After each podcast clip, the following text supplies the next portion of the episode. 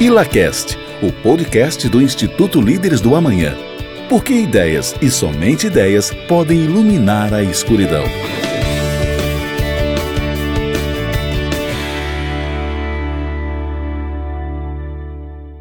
Sejam bem-vindos ao ILACast, o podcast do Instituto Líderes do Amanhã. Somos um instituto que busca formar jovens lideranças comprometidas com os ideais da liberdade e o Estado de Direito. A conversa de hoje será baseada no estudo de livro A Mentalidade do Fundador, escrito por Chris Zook e James Allen, que ocorreu na segunda-feira, dia 28 de abril de 2022. Meu nome é Yuri, sou, sou associado 2 do Instituto Líderes do Amanhã e fui o líder do evento. Mas antes da gente começar a discutir sobre o livro, quero que os demais associados se apresentem. Olá, sou a Silvia, associada trainee do Instituto Líderes do Amanhã. Boa noite, pessoal. Meu nome é Amanda, sou associada trainee do Instituto Líderes do Amanhã também. Olá, quem estiver ouvindo a gente aqui nesse podcast, meu nome é Gabriel, eu sou associado trainee do Instituto Líderes do Amanhã e trabalho na EDP. Olá, eu sou Rodrigo, eu sou associado 2 no Instituto Líderes do Amanhã, trabalho na Inflor. Pessoal, para a gente poder começar, quero entender de vocês, na visão de vocês, o que, que justifica, né, quais são os trechos desse livro que justificam a gente ter estudado ele. Quem, quem vai ser o primeiro aí a me dar uma boa resposta do porquê que esse livro foi estudado? Bom, é, eu acho que o primeiro ponto assim é, é que a gente tem dados que empresas que não têm. O livro, inclusive, traz dados, né? Que empresas que, que não mantêm é, a mentalidade do fundador, que, é, que, é, que depois a gente vai explorar aqui um pouquinho mais, é, elas acabam não conseguindo manter o seu crescimento ao longo do, da trajetória. Inclusive, é, a maioria das empresas é, listadas na bolsa, na bolsa aí dos Estados Unidos, né, que é o caso do livro, as, que, as que estão melhores, que têm melhor resultado são as que conseguem manter esse tipo de mentalidade. E aí o livro traz lá três pilares, né, que é a, a, a cabeça de dono, é, a obsessão com a linha de frente e a missão insurgente. São é, os três já pilares são, aí. Esses já são os três pilares da mentalidade do fundador, né? Uhum. É, repetindo aí, Rodrigo, fala pra gente. Missão insurgente, obsessão com a linha de frente e cabeça de dono. Amanda, para você, qual desses pilares é o mais importante? Você que é uma insurgente, né? Você é, que... eu sou insurgente. Eu acho que acaba sendo uma resposta meio que pessoal, assim, de cada empresa. Para cada empresa, tenho certeza que um pilar vai fazer mais sentido no, momento que ela está vivendo, na fase em que ela está. Para a gente, é, na Vila Recicla, empresa onde eu trabalho, a cabeça de dono sempre foi o pilar mais importante, porque por ser algum negócio novo, um negócio que está começando, a gente sempre teve um foco muito grande ali na linha de frente.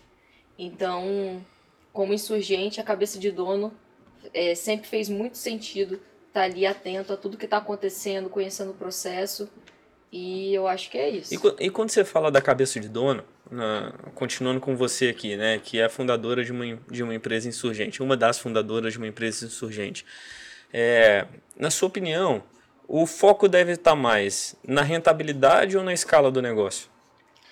No momento que a gente está, a gente sempre foca na rentabilidade nesse momento. Porque, na nossa visão, para conseguir escalar, primeiro a gente tem que fazer dar certo.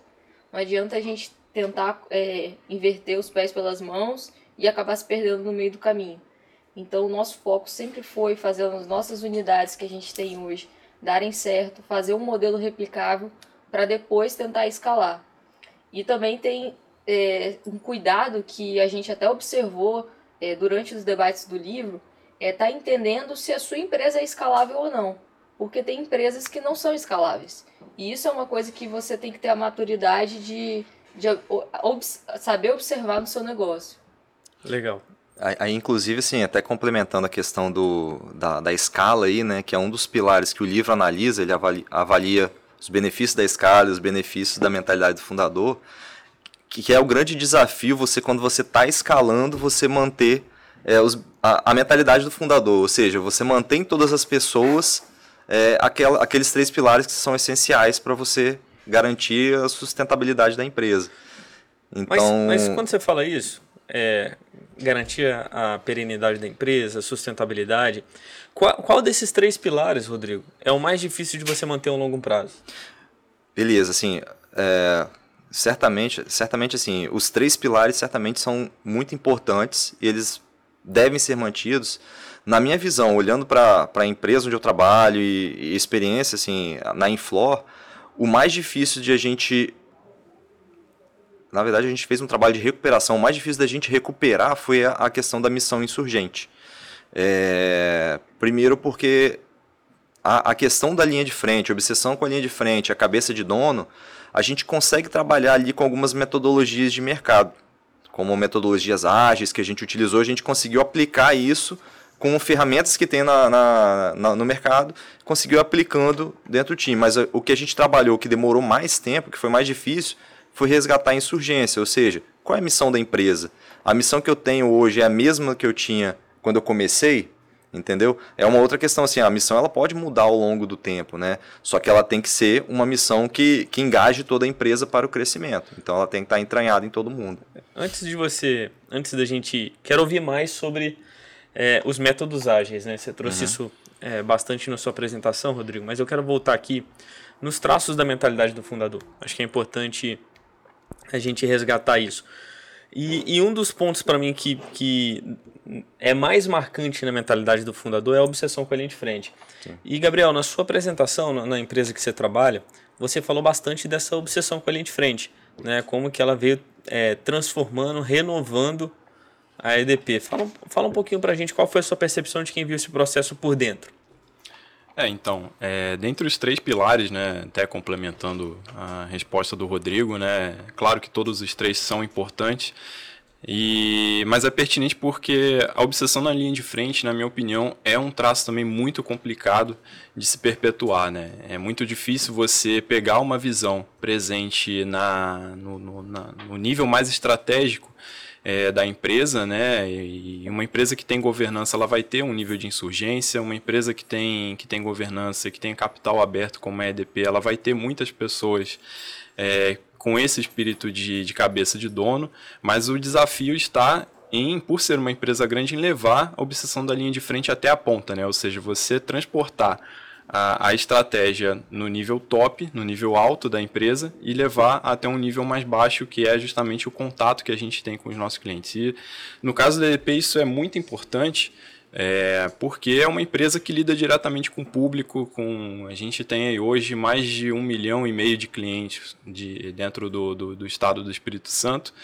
É, não temos concorrentes, então é sempre uma relação delicada e que a gente precisa ter essa obsessão. Né? E no caso da EDP, é, e aí fica né, como, como lição até para outras empresas, o foco foi em, em levar né, essa, essa, preocupação, em criar é, um, uma preocupação na, até na equipe, né, até no, no, no, nosso nível técnico, né, que é quem está ali na linha de frente, em si, em, em, correr atrás de indicadores que satisfaçam o cliente. Né, então, é um dos nossos indicadores né, que, que, a, que a, IDP era muito cobrada, né, é o que a gente chama de DEC, né, que ele mede a continuidade de energia média dos nossos clientes, e foi um foco que, que a gente trouxe e conseguiu melhorar muito ao longo dos anos. Né? Então, a gente ultimamente tem conseguido replicar essa, essa mentalidade, esse traço da mentalidade do fundador lá. Legal. É, o último traço da, da mentalidade do fundador aqui é a missão insurgente. E aí, Silvia, essa vai para você. Hein? A sua empresa passou por um momento muito difícil né? É, vou contextualizar para o pessoal que está ouvindo aqui. Sua, a sua empresa teve um galpão que sofreu um acidente, pegou fogo, né? Graças a Deus não teve nenhum ferido, mas impactou com certeza muito no seu negócio. E qual foi a importância da missão insurgente? O que, é que você traz disso da mentalidade do fundador para a recuperação da sua empresa, que hoje continua em operação a todo vapor, crescendo ainda, se desenvolvendo? Fala para mim. Olha, é, Yuri, a missão insurgente foi o que realmente fez com que a gente fosse para ação naquele momento, né? A gente sabia que a gente tinha que atender nossos clientes, a gente conhecia a, a nossa missão, que era colocar realmente o produto no ponto de venda. É, você falou da carta, né? Eu queria que você falasse um pouquinho da carta. Eu acho que ali é, é a missão insurgente colocada no papel. É, foi, foi um. A, a, eu costumo dizer que foi a produção textual mais difícil da minha carreira, né? Que foi é, um dia depois do incêndio, a gente teve que fazer uma nota de esclarecimento, até porque é, a gente tem que se posicionar, né? E, e, eu escrevi na, naquela nota de esclarecimento que não haveria interrupção a nenhum dos nossos clientes, né? E que é a missão do seu negócio. Que né? é a missão atender do nosso negócio, né? A gente tem que atender, o cliente precisa de, de ser atendido. Inclusive na pandemia também, a gente não deixou de, de atender nossos clientes em nenhum momento. A gente teve essa missão de continuar abastecendo supermercados, farmácias, né? É, então, é, eu coloquei lá na, na nota de esclarecimento, não haverá interrupção e realmente na segunda-feira a gente estava atendendo, a gente montou um plano de ação para atender. Então, isso foi muito importante para o nosso negócio. E você acha que a, a, missão do, vamos falar assim, a mentalidade do fundador, por si só, ela, ela foi o suficiente nesse, nesse momento de crise, vamos falar assim, da sua empresa? ela não foi suficiente, mas sem ela talvez a gente não teria conseguido é, chegar. Uhum. É, é, claro que a gente tem várias, várias ferramentas aí, várias atitudes que a gente, que a gente decisões que a gente tomou para conseguir, mas todas elas foram muito bem embasadas na mentalidade do fundador, né? É, você perguntou aí no início da importância da, da gente ter estudado esse livro da mentalidade do fundador, né? E a importância eu não vejo só na, na, na Quatro Elos, que acho que eu não contextualizei para o pessoal que está tá ouvindo, está nos ouvindo, nos assistindo. É, sou diretora da Quatro Elos Distribuidora e é, hoje no, no estado, nosso estado ele é o terceiro é, estado no Brasil com mais empresas familiares. Ele é o terceiro lugar, segundo o Instituto Jones dos Santos Neves. É, 64% dos pequenos negócios possuem parentes né, na, é, na sua estrutura. Então, é, e nós, como é, associados do Instituto Líderes do Amanhã, que tem aí a sua grande missão de formar lideranças, grandes lideranças no nosso estado. A gente fazer esse estudo desse livro, né? É, a gente vê a importância da mentalidade do fundador quando, no, no, ambiente que a gente tem tantas empresas familiares hoje no, no estado. E na nossa empresa não foi diferente. É muito importante, não é o único caminho, mas eu acredito que sem a mentalidade do fundador, o caminho é muito mais complicado. A gente, inclusive, teve uma palestra, né, na segunda-feira com o dono da, com o dono da Cedisa e também uma empresa familiar, assim como, como a Silvia falou, uma, uma empresa que foi fundada lá é, em mil, 1958. Isso é boa de data, hein? Por aí. é, eu lembro que esse número me, é, me chamou muita atenção. E na fala do, da, da pessoa que está hoje né, na frente ali, na diretoria da empresa, você vê que a mentalidade do fundador foi algo que conseguiu trazer a empresa ali de tanto tempo atrás até hoje muito forte, crescendo, sempre à frente do mercado. E é, e é isso que a, que a Silva falou, e é isso que responde até um pouco da pergunta que você fez, né? Por que estudar esse livro? Esse livro faz muito sentido. O, o Gabriel trouxe até alguns dados, né, de quantas empresas é, que entram na que entram nas, nas crises, né? Quantos que eram mesmo, Gabriel? São dois terços das empresas analisadas pela BEM, elas entram é, na crise, né? Na crise do, da estagnação, na verdade, uhum. que é uma delas, né? Mas é, só, só aí... Vai para o pessoal crises, aqui. Né? Bom, são três crises, né? A gente tem a crise da sobrecarga, da estagnação e da queda livre. E aí você está falando é sobre a crise da da estagnação. estagnação. Na crise da estagnação, repete o número para a gente aí, porque é um número muito alto. Então. É de assustar. É, é uma é só para o pessoal entender, quem estiver nos ouvindo, né? É a crise onde a empresa ela atinge um determinado patamar de crescimento em que ela não consegue mais é, crescer, ela se move lateralmente. É, então, dentro para entrar nessa crise, dentre as empresas que a BEM, né, que é a consultoria né, onde os autores trabalham, é, são, elas, eles analisaram e viram que dois terços das empresas dentro da base de cliente deles, eles entram nessa crise, né? E aí, uma vez que eles estão lá, 90% perde pelo menos 50% do valor, então 90% é, cai pela metade né, o seu valor de mercado e somente uma a cada sete consegue sair. Então é uma crise é, bem, bem fatal, né? É, agora só complementando também, né? Eu acho que até para a gente não perder esse ponto, né? Que a Amanda estava falando sobre a importância de se ler o livro. É, eu acho que é, que é muito interessante a gente também pensar, é, não só pensar em grandes empresas, né? Porque quando a gente fala em fundador, a gente lembra muito das figuras aí famosas, né? A gente lembra do Steve Jobs, o Elon Musk está aí bem em voga também. Mas a gente tem que pensar que hoje o, o, empreendedor, né, na média, ele é uma empresa pequena, né? Às vezes é somente ele, né? Então é daí que está a, a importância de se ler esse livro, né? De você ter ali quase que um guidebook, né? Para você prosperar e seguir com a sua empresa, né? Então esse é o ponto importante, né? Ele te mostra os pilares que você tem que investir, né? Que você, se você não tiver, tem que fortalecer e também, né? Como você comentou, né? Ele dá essa prévia das crises que são que são bem previsíveis, né? Então ele te prepara prepara é, para você ter a mentalidade e te prepara para você poder também ter, é, enfrentar essas três crises aí que são bem comuns e... Tá, já, já que a gente voltou no, no livro e no, nos traços da mentalidade, a gente, vou recapitular aqui, cabeça de dono, obsessão com a linha de frente, missão insurgente. Faltou para vocês algum traço da mentalidade do fundador que precisava ser incluído? Né, Amanda, você que é uma, uma das fundadoras, né? é, Silvia, que vive muito próximo do fundador também, que é o seu pai. Uhum. É, Para vocês, tem algum traço que é marcante e, e, que acabou faltando nesse cenário que o livro descreve? Eu acho que eu senti falta é, de uma de uma uma característica que eu vejo muito nos fundadores e que o livro não traz assim com tanta força, que é uma característica da antifragilidade do fundador, que é a característica da gestão emocional do fundador, né? Que você liderar uma empresa, você administrar uma empresa, é, eu Muito acho bom. que você precisa sim ter essa característica porque lidar com pessoas, né? É, e você também é, se apanha, né? cara, quantas vezes a gente a gente errou, a gente achou que ali era o fim da linha, que é, muito mais o fundador, no caso meu pai, mas tantos fundadores aí que a gente vê que foi, sei lá, trocar, eu vi uma palestra esses dias é, de, de uma fundadora do, de uma grande empresa capixaba que foi trocar o de RP, perdeu o banco de dados e hoje a empresa tá aí, tá, tá.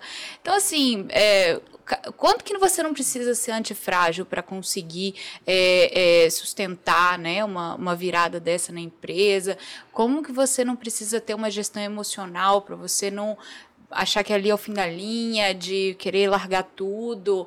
Então eu acho que essas questões emocionais, que é um traço muito forte dos fundadores que eu conheço, eu acho que o livro não trouxe com tanta. É, o engraçado é que o livro ele fala no final de algumas. É, vamos falar, ele trouxe ali a mentalidade do fundador, ele trouxe as crises e no final ele dá como se fosse algumas dicas né, para líderes é, e, ele, e ele fala justamente disso, né? Que a mentalidade do fundador ela tem que ser disseminada dentro da empresa.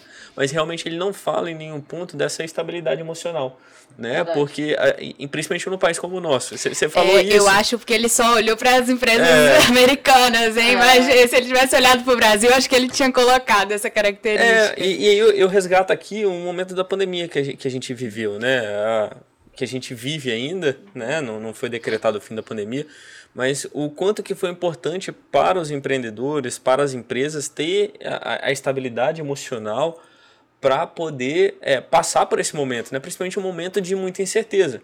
E no nosso país não é diferente com questão contábil, fiscal, é, trabalhista. Então eu acho que você é, realmente foi muito assertivo. A gente foi. acabou não discutindo isso uhum. anteriormente, mas acho que você foi na música aí na sua resposta quando e... fala de, da falta de mais um traço. E muita gente, quando pensa né, nessa questão é, emocional do, do fundador, né, É, normalmente, para quem é o funcionário, por exemplo, ele pensa: ah, mas está passando pela crise, quem vai se ferrar somos nós, nós vamos perder o emprego e o cara tá lá com o patrimônio dele. Mas na verdade é, é, o, é contrário. É o contrário. É, game, né? é o ele fundador que, que é, é, ele, porque ele é responsável por várias, famí várias famílias, é o patrimônio dele que está em risco, é o capital dele que está ali, ali, investido, né? Então é, é justamente o contrário do que o senso comum, né? O senso popular acaba Eu pensando. costumo falar que empreender e viver é acumular passivo, né? É, e aí você vai acumulando passivos que às vezes você nem sabe que você está acumulando, né? Tem os riscos que você toma e tem os passivos que você vai acumulando na jornada que você nem sabe que você está você tá acumulando. Então, acho que essa gestão emocional em cima disso é muito importante. Já, já que a gente falou, entrou rapidamente aqui, eu trouxe né, na mesa o assunto da pandemia. Eu vou, vou fazer uma pergunta agora para você, Rodrigo, que é o cara da tecnologia aí. Uhum. Ah, durante a pandemia, é, a gente foi trabalhar no home office. A maioria das empresas, né, aquelas que tinham capacidade para isso, levaram as pessoas, seus colaboradores para trabalhar no home office. E, e, eu acredito que isso é uma tendência que, que vai ainda é, por um bom tempo, né? É, e, e, dentro do setor de tecnologia isso já acontecia com mais frequência, né? Muito normal uma pessoa estar tá aqui, a empresa está aqui, tem um colaborador, às vezes até em outro país. Sim. E aí, na sua opinião, Rodrigo, do, do, que você vive lá, do seu time, como que a gente consegue manter o, a mentalidade do fundador estando, estando distante do nosso colaborador? Não, legal, essa, essa é uma, uma questão muito. Eu falo que é até um pouquinho complicada. Parece que é simples, né? Quando a gente está falando assim, ah, a gente trabalha com tecnologia, então é fácil ir para casa, né? Ficar de casa e todo mundo se conversa por computador. Só que aquele contato humano ele faz muita falta. Inclusive, assim, na Inflo a gente fez essa virada de chave muito rápida na pandemia. Foi, não foi um desafio imenso, porque foi todo mundo para casa, começou a trabalhar e a gente utilizava já metodologias ágeis. Então, as metodologias ágeis elas promovem as interações das equipes e o planejamento das atividades acontecem de maneira é, metodológica. Então, não depende de eu ficar ali observando a operação e ajustando. Na verdade, as coisas acontecem por interações e reuniões que é possível fazer pelo meio tecnológico. É, a grande questão é, é que, com o tempo, acaba que aqueles contatos que aconteciam de pô, um engajamento, é, você sentir o próximo se ele está mais ou menos hoje, ou, ou, ou, e eu ir lá ajudar aquela pessoa, isso acaba é, se, se perdendo. Então o desafio é você focar em pessoas, não só no sentido assim, ah, eu vou promover treinamentos, vou dar bonificações, vou dar benefícios, mas no sentimento da pessoa só mesmo. No, não só no hard, no soft também, né? Exatamente. Pô, como é que a pessoa está se sentindo? E é muita coisa que às vezes a gente vê, a gente não ouve ela falando. Então é isso que é o grande desafio que a gente está tendo. E aí é, e a gente acaba tendo buscando ainda mais ferramentas para tentar contornar isso daí, como por exemplo, ter ferramentas em que a gente permita que as pessoas é, dê feedbacks a, a, qualquer momento, fala, fale sobre a empresa a qualquer momento, pesquisa de humor, é, é o que a gente chama de escutativa, né? Uma outra coisa que está vindo agora, que está surgindo muito, ambientes de trabalho virtuais. O pessoal tá falando aí de metaverso. metaverso é. Mas eu tenho um pouco de medo disso. Não, não chega tá? a ser um é. metaverso. não chega a ser um metaverso. Acaba sendo assim uma plataforma que você vê como se você vê a empresa. É lógico, numa imagem assim mais de jogo assim, mas você vê todos os funcionários ali com seus avatares, avatares ali. Você sabe quem está se relacionando com quem, quem está conversando, quem está trabalhando naquele momento. Uhum. Você faz as reuniões, então assim, não é o contato humano. Mas é algo que você já tem um pouquinho o, mais de visão ali, o que entendeu? você falou me lembrou muito do Lean, quando veio no Líderes e falou sobre... Ele deu, deu até uma crítica, né? Uma crítica ao home office, que você perde aquele high touch, que seria exatamente isso, né? Que ele acredita muito que é esse high touch com, com os colaboradores que traz para você o engajamento das pessoas. Então, acho que a, esse é o ponto, é isso que se perde assim com o home office. Né? Eu, eu acho que quando você está no, no home office, um, um ponto da mentalidade do fundador é, é prejudicado, na, na, minha percepção, que é a obsessão com a linha de frente.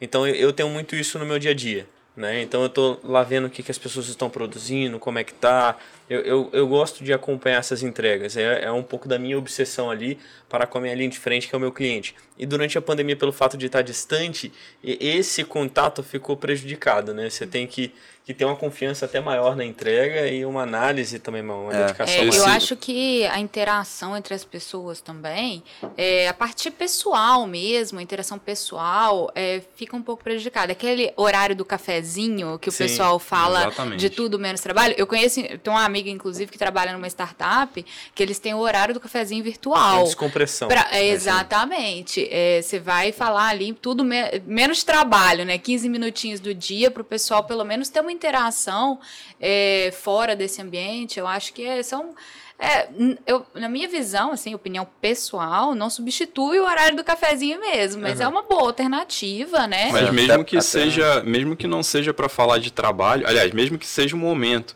é, do cafezinho, às vezes aqueles cinco minutos ali que você usaria para marcar uma reunião de uma hora, você consegue alinhar vários tópicos rapidamente e com a sua equipe a e transmitir do fundador. Eu acho. E você falou sobre a, um, os pilares, né, da, da mentalidade. Eu acho que um outro ponto que também teve que se sobressair é, nessa pandemia foi justamente a cabeça de dono, né? Porque uma vez que você tem é, uma estrutura descentralizada, cada um em casa, é, é, você precisa delegar mais, né? O, a pessoa no papel de gestor, ela precisa delegar mais, precisa confiar mais, mais na equipe, mais autonomia. E para a equipe ter isso, né? Para você ter essa confiança, a equipe tem que ter essa cabeça de dono, senão ela não roda sozinha, né? Seja por não produzir o suficiente ou por depender do gestor. Então, o se ela não tem, replicável, né? exatamente, se ela não tem essa cabeça de dono, não funciona. É, eu queria entrar é, já que a gente falou de, de uma crise aí, que foi a crise do Covid, vamos falar assim, eu queria falar das crises do livro, né, que acometem as empresas. A sobrecarga, a estagnação e a queda livre. Eu, eu vou puxar pr primeiro para o Rodrigo, porque ele estava falando aqui dos métodos ágeis, né? Você, durante os momentos que nós estudamos, você falou bastante é, da, da sua experiência na, na, na empresa que você trabalha e, e como que você viu a metodologia ágil indo ao encontro né, do para a solução do problema, sendo, sendo uma ferramenta de solução do problema. Fala, fala um pouquinho para a gente dessa crise que, que vocês é, passaram pela, pela sua empresa, né? Foi a sobrecarga que você citou. Uhum. E como que você acredita que isso ajudou a barrar o que a gente chamou de ventos contrários? Uhum. Fala, fala, até um pouquinho desses ventos para a gente, Rodrigo.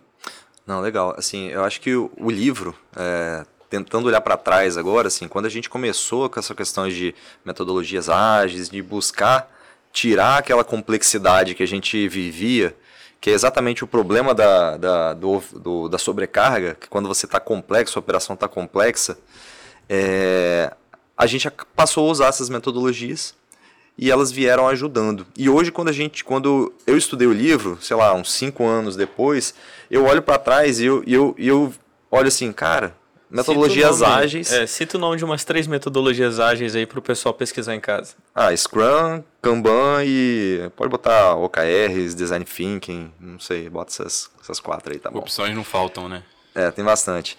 E aí, assim, olhando para trás, eu, é, é, é, meio que, assim, a mentalidade do fundador, ele traz os valores muito fortes, são os três pilares ali.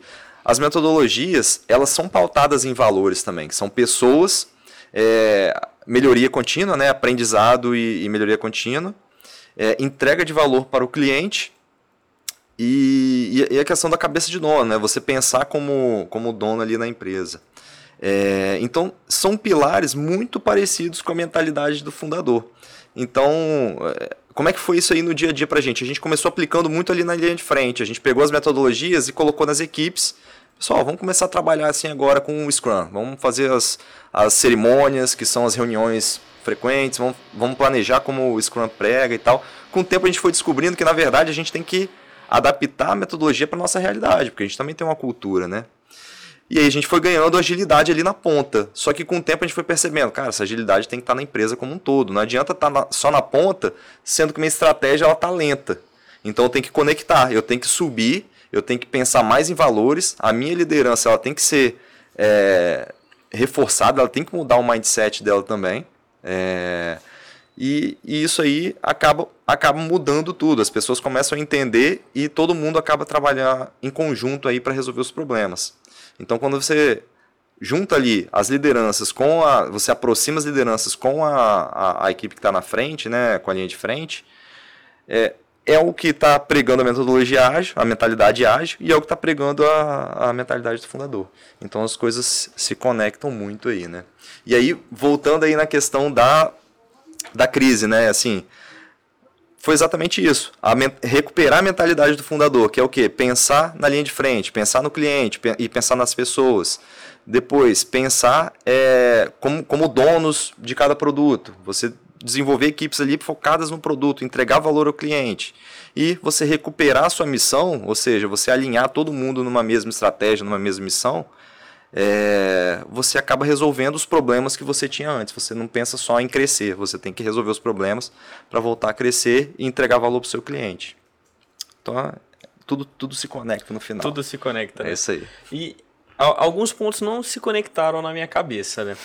É, é natural isso quando a gente tem um, um grupo muito diverso. E quando a gente estava discutindo bastante sobre o livro, é, o Gabriel trouxe o case da, da empresa que ele trabalha, né? Uma empresa que não tem o um fundador. E mas mesmo assim é uma empresa que há anos continua crescendo. Né? Ela não, não, não passou pelo overload, pelo menos não que a gente tenha é, dados aqui.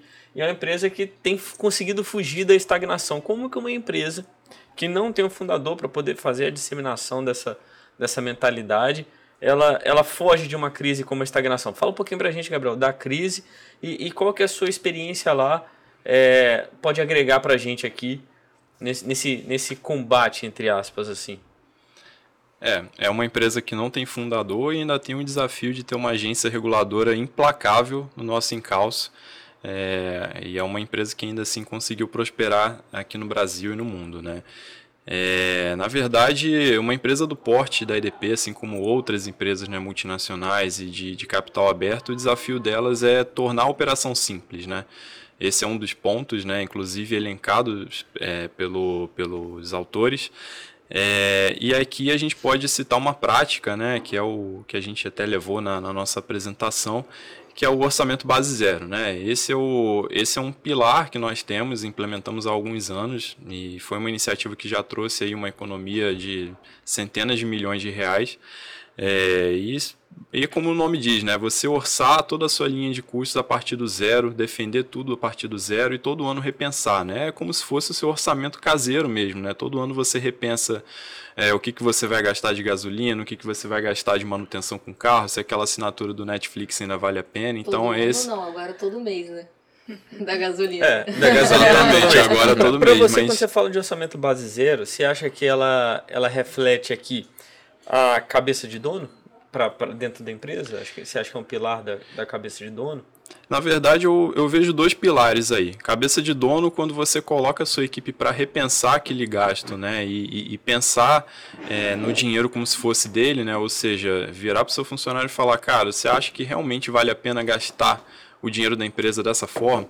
E é uma forma também de reacender a insurgência porque você simplifica a sua operação, né? Você deixa a sua operação mais simples para que ela haja de forma mais fluida, para que ela consiga se rearranjar de forma mais rápida, responder de forma mais rápida ao mercado, né? Então a gente consegue ver esses dois pilares aí nessa iniciativa também. Você, você falou é, várias vezes operação simples, né? sobre simplicidade. E aí eu, eu, eu olho agora para Amanda. Né? Você, Amanda, a sua empresa, da maneira como você veio trazendo para gente, os cases e tudo mais, uma empresa enxuta, né? com, com poucas pessoas, mas com, com excelentes resultados. E vocês vieram crescendo, né? Eu, eu me lembro que você citou, produzir, se não me engano, é uma tonelada de... Mil toneladas mil toneladas. cinco mil. Cinco mil toneladas de... É... Produto acabado que é brita e areia. Produto acabado que é brita e areia. Excelente. Então você saiu de, de mil para cinco mil e, e continua crescendo. E tem certeza que está nos planos da empresa continuar crescendo. Como que uma insurgente vai fazer? Né? Qual que é o seu dever de casa para que você não venha para o primeiro passo aqui, que é a sobrecarga, né? sair de mil para cinco mil, ou então para estagnação, permanecer no cinco mil para sempre? Sendo bem rasgado assim, como manter uma operação simples, ágil, com a mentalidade do fundador? A gente tem que manter sempre forte a obsessão com a linha de frente para não deixar os resultados caírem. Tá sempre analisando os indicadores dos nossos processos, é uma coisa que a gente é, faz diariamente. Outro ponto que a gente não pode perder são as lideranças. Na nossa equipe, as lideranças elas têm que estar muito alinhadas com o nosso pensamento da mentalidade para conseguir fazer aquele resultado chegar. Então, hoje a gente tem total confiança nos nossos líderes das nossas unidades e eles são o reflexo dos fundadores, né? Para a gente, o papel da liderança e da obsessão com a linha de frente, ele é essencial para isso. E o que você falou de, ah, não ficar ali só no 5 mil e fazer os 5 mil virar, tem que sempre ter o horizonte limitado, que é uma característica aí é, que o livro traz, sempre estar tá olhando para frente, sempre estar tá sonhando grande, pensando dentro do seu core, o que, que você consegue fazer para aumentar o seu negócio, trazer mais, mais resultados. Pode ser mudando um pouco o foco, mas sempre ali dentro do seu core. É, eu acho que essa, essa, esse ponto é importante e é, o livro tem o, o, paradoxo né, do crescimento, que é, é quanto, o, quanto maior o crescimento, crescimento gera complexidade e a complexidade é inimiga do crescimento. Então, assim, para crescer, você sempre crescer sem, sem tentar gerar burocracia, que, que também é, um, é algo que o livro traz. A versão à burocracia é algo que a gente sempre tem, tenta trazer, simplificar sempre o que a gente está fazendo para estar tá conseguindo é, construir processos que sejam eficientes para a gente, que façam sentido operacionalmente. Quando você falou de aversão burocracia, lembrei da Silvia na hora, né? Da empresa que não tem papel, né, Silvia? Não tem papel. Mas a antes, tem é, aversão papel, viu? Aversão burocracia, né? Mas isso foi, foi interessante, porque a, a última crise que o livro cita é a free fall, que é a queda livre, né? E o que, que ocasiona é, é, essa crise? naturalmente é a conjugação dos problemas anteriores, burocracia, complexidade, tudo que o livro já cita que vai é, acometer na empresa ali, e naturalmente eventos internos e externos. A sua empresa passou por um evento que foi, é, vamos falar assim, catastrófico. A verdade é essa, né? Um evento catastrófico e ela se saiu bem, uhum. né? Continuou crescendo. Um evento catastrófico internamente e externamente, que foi aconteceu durante a crise do Covid, uhum. né? Essa, esse incêndio no seu galpão. E a sua empresa é, deslanchou até, teve resultados melhores do que nos anos anteriores. Por que, que a sua empresa não, não entrou em free fall depois de anos e anos operando? Né? E inclusive em um evento como esse, ela continua navegando bem. O que, que você acredita que, que foi o, o, a, o diferencial que, que fez com que a Quatro Elas ainda esteja no mercado e, e se mantenha uma empresa relevante? Yuri, é, costumo dizer que essas, a gente viu muito no livro, né? Que não adianta você tentar implantar a mentalidade do fundador quando você já está lá dentro da crise, né? Você tem que ter ela na sua raiz, dentro da empresa, já implantada. Quando você já tem isso, é, as crises elas vão vir e você vai estar tá bem mais preparado do que as empresas que não têm essa mentalidade. É igual a uma onda no mar, né? Quando a onda vem, você sabe que a onda vai vir. Só que quando a onda vem, se você não tiver com a prancha dentro do mar, você for lá na areia buscar a prancha, é, você Já não vai era, né? surfar né? a onda, né? E exatamente, a oportunidade e as crises, elas são cíclicas, né? É, então, a, a, gente já tinha essa mentalidade do fundador presente na empresa, é, é muito próxima, né?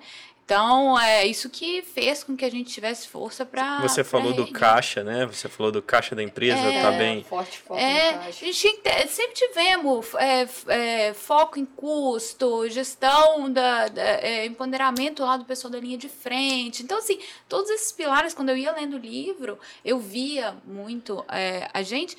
E, assim, é, é, isso é, é para todos, né? Todas as empresas que, que a gente viu aí que, que passaram pelas crises tinham essa mentalidade muito forte. Então é isso, é, é, você já ter isso no seu DNA e quando as crises vêm você vai conseguir administrar, porque como a gente viu no livro, os gatilhos eles geralmente são externos, mas o problema é tá dentro tá de casa, né? O problema tá dentro de casa. O Jim Collins fala isso no livro Vencedoras por Opção, que é você fazer a gestão, você administrar a empresa mais longe possível da linha da morte que você puder, né? Você ficar se arriscando ali muito próximo da linha da morte, quando você, quando bater um ventinho, você, você, você tá lá cai. embaixo, não tem outro jeito. Então é não mais ou menos isso. Ágil, Rodrigo? Não, não tem, tem nada que segure, não tem nada que segure. Mas aí, Yuri, só te cortando um pouquinho, eu não queria que a gente terminasse o podcast sem eu pedir pro, pro Gabriel, porque assim, eu, na minha visão, a gente teve uma, uma, uma premonição, premonição aí boa, boa. durante a, a, o nosso estudo de livro, durante as nossas nossos encontros para preparar a nossa entrega, né? E assim, eu queria, inclusive, convidar publicamente o Gabriel para cuidar da minha carteira de investimentos. é o guru é um, da bolsa. É, um é guru. Aí, tem gente já achando. Conta pro pessoal, o, o, Gabriel, como é que foi? É, o, o grande fato né, que a gente quis levar é que qualquer empresa passa pela por, todas as crises que o livro traz, né? Mais especificamente a de, de estagnação e, e, daí a Netflix não, não saiu disso, né? Uhum. A gente trouxe justamente um pouco antes da, da, da Netflix liberar o seu release uhum. e a gente fez a premonição, mostrou que a Netflix ia cair, a visão para todo mundo vender, porque realmente é. foi a crise veio e bateu forte na, até neles, né? Ninguém Exatamente. tá salvo. Você ia trazer, né, o, o exemplo da estagnação e a gente trouxe uma semana antes, né, da queda das ações da Netflix, a gente apresentou lá no Líderes. O desafio agora é saber se eles né? vão ter a mentalidade do fundador para sustentar. Exatamente. Se a gente pode comprar ação agora ou não, se fica de fora, né? é. né? Pessoal, a Bruna já está olhando ali pra gente. o papo está muito bom, mas para a gente encerrar, vou fazer uma última pergunta e eu quero rodar a mesa e cada um responda, né? Depois de ler o livro, é, A Mentalidade do Fundador, o que, que você aplicou na sua empresa ou na carreira e que fez de fato é, ou que você acredita que vai fazer diferença aí na sua jornada? Amanda? O que, que eu apliquei? Uma pergunta difícil, hein? O que, que mudou o, o livro na, na sua percepção com a sua própria empresa, por exemplo?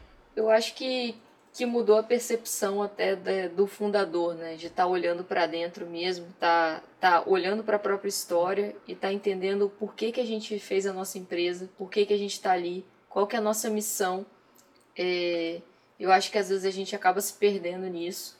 E, e esse olhar para trás e rever nossa história, apesar da gente ser uma empresa, é, uma empresa jovem, as coisas acontecem muito rápido. E às vezes as pessoas acabam se perdendo no caminho é, se esquecendo do porquê começaram.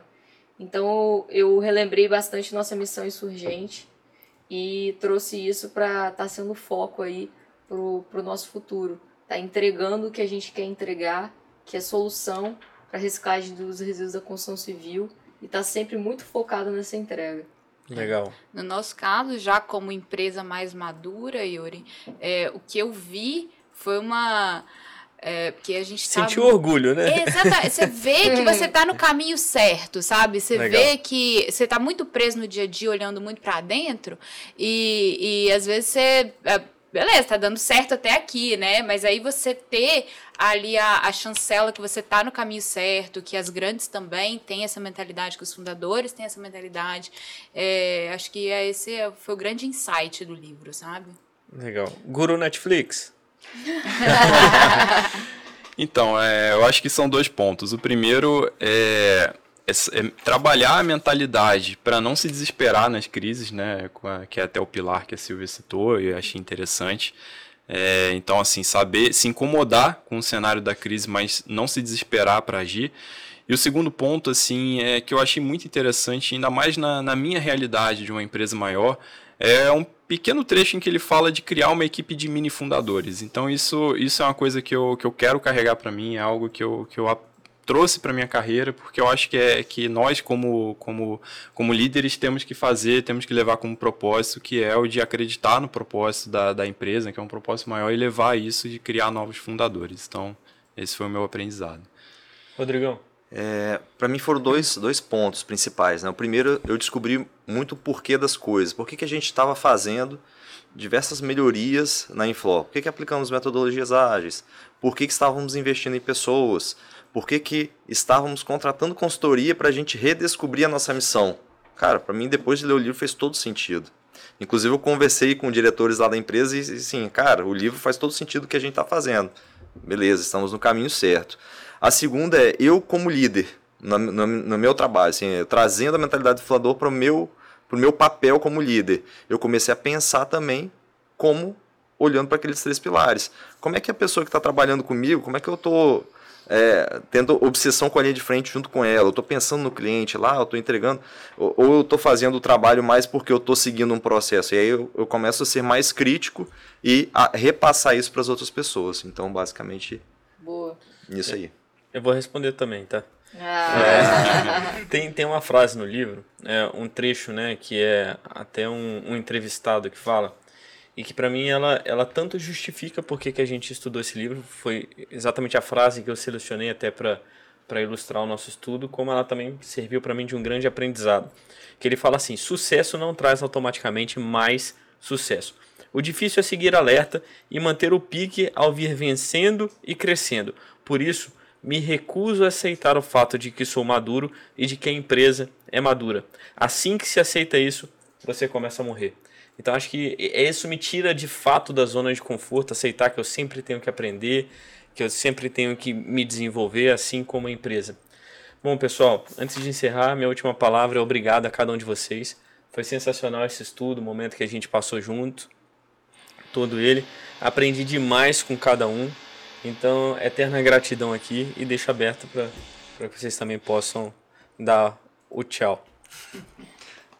Bom, é, a mesma coisa, assim, aprendi muito, primeiro com o livro, né, antes da gente começar a se reunir, depois durante as reuniões, a ideia de trazer os cases de cada um, de cada associado, isso foi muito legal. É, a gente, cada um se aprofundou talvez um pouco mais na própria história e conheceu a história do outro, então a convivência com vocês, que são pessoas, cada um com, com seu perfil, pessoas incríveis, foi sensacional, de muito aprendizado. Eu não vou ser repetitivo, só vou dizer que foi uma honra servir com todos vocês, então foi uma ótima experiência. Agradeço também. Falo para quem está escutando o nosso podcast aí para não deixar de ouvir os outros. Tem conteúdos muito legais aqui. E queria agradecer pelo trabalho. Fico triste que a nossa última conversa sobre a mentalidade de fundador, já tivemos várias. Pode me ligar para conversar, tem é, problema não. Pode bater um papo. Vamos sair daqui, vamos tá, Estamos devendo happy hour, né? Verdade. É, mas, aí. mas é Beleza. isso. Agradecer aí também ao Instituto que nos proporcionou estar junto aí, fazer mais essa entrega, né? E todos vocês aí pela companhia. Muitas, muitos domingos para conseguir fazer essas grandes entregas e estou bem orgulhosa. Pessoal, esse foi o IlaCast, né, do estudo de livro Mentalidade do Fundador. Sigam o Instituto Líderes da Manhã nas redes sociais, acompanhem nossas atividades e obrigado. IlaCast, o podcast do Instituto Líderes do Amanhã. Porque ideias e somente ideias podem iluminar a escuridão.